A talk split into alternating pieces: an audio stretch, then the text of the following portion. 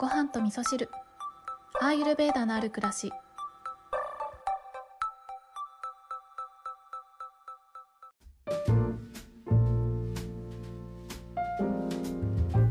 こんにちは。土井京子です、えー今日はですね交尾論に関してお話をしたいと思うんですけれども、まあ、交尾論に関してというとねちょっと専門的な感じがしてしまうんですけれどもあの交尾論にお悩みの方からご相談のお便りをいただきましてそちらにお返事するような形でお話をしたいと思うんですが、えー私自身はね医療に関係したお仕事なんかしてないので治療に関わることっていうのはねお話できないので、えー交尾論の特徴を見ながらですねアイルベーダ的にはどんな風に考えるかなっていう私の考え方をお話しさせていただきたいなと思うので、まあ、あの心の支えになればと思思ってねちょっと私の考え方をお伝えさせていただきたいなと思ってお話をさせていただければと思います。えーそれではお便りご紹介していきたいと思います。ごはみそネームじゅんこさん。京子さん、毎日楽しくごはみそ聞き続けております。雨の日も晴れの日もいつも変わらないトーンで語られるのが癒しです。さて、すがるような思いで一つご相談を。私は交尾老があり、季節の変わり目にそれが引き金で生体炎になり、しばらく声が出せなくなるというパターンが今年2回もありました。喋る職業ということもあり、交尾老で痰が流れたところで話し続け、だんだん声がかすれ、しまいには出なくなるのです。今回は早めに耳鼻科へ行き、痰切れのお薬を飲んでいたにもかかわらずです。鼻うがいは毎朝しているのですが、それ以外でこうした症状に対処する方法があれば教えていただきたいです。仕事に支障が出るので気持ち的にも辛いです。はい、こんなメッセージでした。純子さん、いつもありがとうございます。えー、交尾老でね、あの、すごくお悩みということで、本当にね、あのすがる思いでというメッセージをいただいたんですけれども、そうですよね。やっぱりお仕事にね、関わることであれば、すごくね、焦りもあったりするかもしれないですよね。なので、まあ、何かね、お力になれればと思うんですけれども、まあ、治療に関してはね、あの、先ほども言いましたけれども、耳鼻科の先生に相談しながら、ゆっくりね、治していっていただきたいなと思うんですけれども、今回ね純子さんにどんな風にお話ししていこうかなというのを考えながらいろいろとねネット検索をしたりとか、えー、交尾論のね原因を、えー検索してみたり耳鼻科のホームページをいろいろ見てみたりしたんですけれどもあのその中でですね交尾論チェックリストを載せていらっしゃる耳鼻科があったので、えーそのチェックリストを見ながら交尾論とはどんなもんだろうというのをねえーアイルベーダ的な見解と、まあ私の考え方を一緒に合わせてお話ししていきたいなと思います。えーっとね、このチェックリストいくつか項目があるので読み上げながら解説していきたいと思います。まずはですね、交尾炉チェックリスト1つ目。鼻汁が喉に下がるということですが、えー鼻汁が喉に下がるということはおそらくこれはねあのサラサラした鼻水なんじゃないかなと思うんですよね、えーサラサラした鼻水っていうのはアイルベーダ的に見るとえーバータが高まった時に出る鼻水なんですね、えーなのでこれからね寒い季節になってきて外に出た時にね体が冷えて、えー出てくる鼻水っていうのはねおそらく水のようにサラサラしている鼻水だと思うのでぜひ皆さん自己観察してみていただくとねおなるほどなんて思うことがあると思います。でねアイルベーダではこの鼻水の、えー状態っていうのをね3つに分けて考えるんですけど、まあ、3つといえばねもうこれしかないですよね。バータピッタカパなんですけれどもこのサラサラした水のような鼻水でどんどんね、えー溢れ出てきてしまうようなそんな鼻水っていうのはバータが高まった時に出てくる鼻水になるので体が冷えている時とか体が疲れている時とかあとは、えー、乾燥している時とかね乾燥した季節に差しか差し掛かった時とかねそんな時に出る鼻水っていうのが、えー、このサラサラした鼻水で、えー、っと他のねピッタとカパの鼻水も一応ご説明しておくとですねピッタが高まった時に出る鼻水っていうのは炎症が炎症性ですね。えーと、色がついてるような鼻水になります。黄色とか緑とかねちょっと色がついているような鼻水っていうのは体に炎症が起きている時に出る鼻水になってくるので風邪ひいてね熱が出た時なんかは結構ねこうやって、えー、色のついた鼻水が出たりすることがあると思います。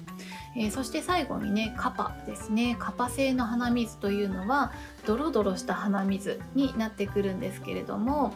え、ー、と喉のね下に下がってくるというよりはむしろね逆に鼻が詰まってしまうような、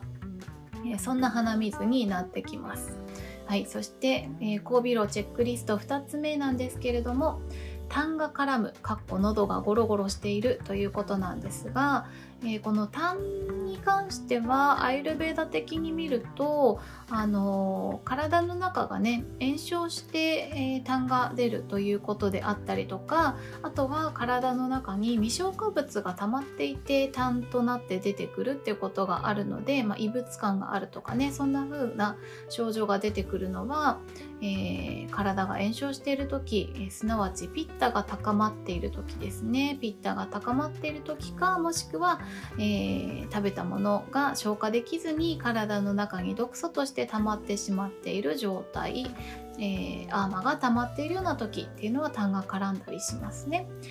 そしてチェックリスト3つ目と4つ目に咳込む咳払いが多いというのがあるんですけどこれはねアーユルベーダ的に見るとバータが高まっている時ですね。なので、えー、これがね咳込む咳払い多いっていうのは体力が落ちているような時にあったりする症状だったりしますね。そして、えー、チェックリスト5つ目。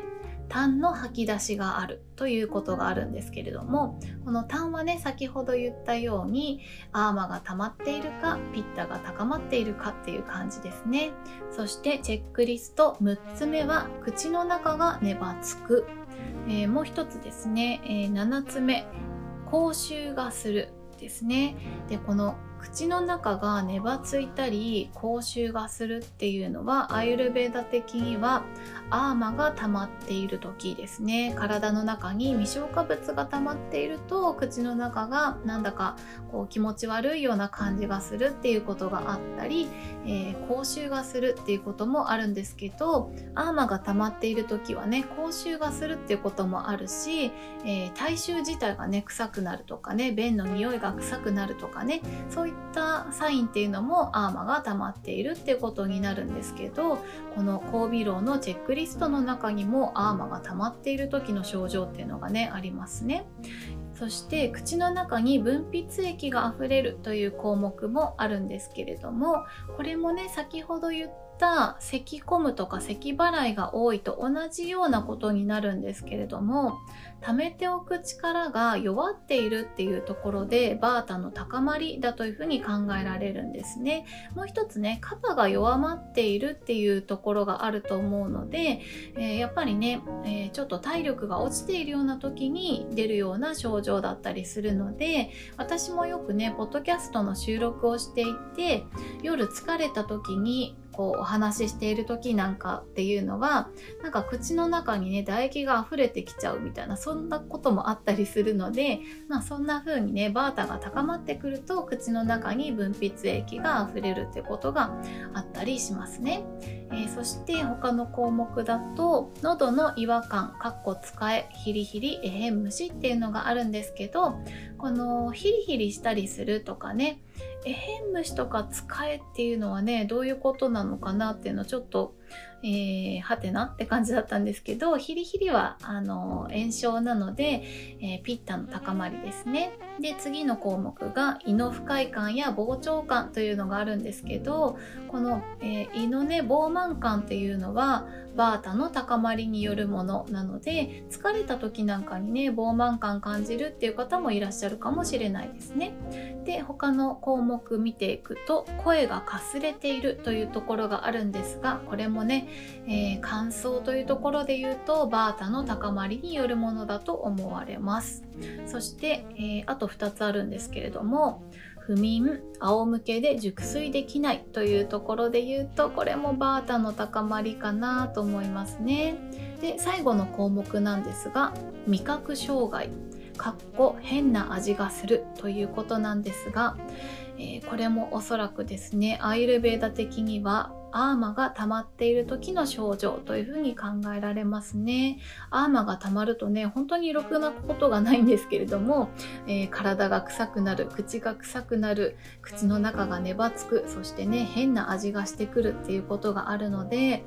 えー、こうやって見ていくとですね、交尾炉のチェックリストいろいろお話しさせていただきましたけれども、キーワードとしてはね、バータの高まりか、えー、ピッタの高まりそして、えー、とアーマが溜まっているっていうねそんなことがチェックリストに入っていたなと思うんですよね。で純子さんのお便りに戻っていくとですね純子さんは季節の変わり目に交尾楼が引き金で生態園になってしまったということなんですけれども季節の変わり目っていうのはねよく風邪をひいてしまいますとかねそんな方もいらっしゃると思うんですけれども体がね弱りやすいタイミングだったりするんですね。ということはですね体が弱い弱ってしまうというところで言うとバータが高まりやすいタイミングというふうに考えられるので、うん、多分ね純子さんに純子さんができることとしてはバータを鎮静させてあげるっていうことがね一番、え、最優先なんじゃないかなって思ったんですね。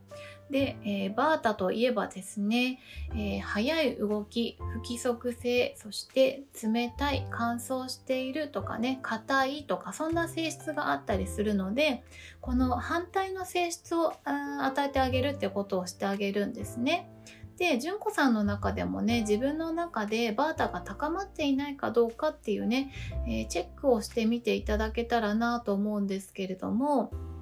えー、まずはですね、えー、チェックすることとしてはうんと肌がね乾燥していないかどうかっていうことであったりとかあとはうんと便の状態ですね。便が、えー硬い便じゃないかどうかですね。え、ー、と、乾燥しているような便になってくると、その水分と油分がね、足りないような便だと、ちょっと硬い便になったりとか、硬くなるので便秘になったりとか、あとは、えー、うさぎのうんちみたいなね、ちょっとコロコロうんちになったりとかっていうことがあったりするのが、バータの便になってきますね。あとはですね、えっ、ー、と、手足を動かしたりとかねどこか体を動かした時にポキポキ鳴ったりするような場合っていうのはバータが高まってるよっていうふうに考えられるので、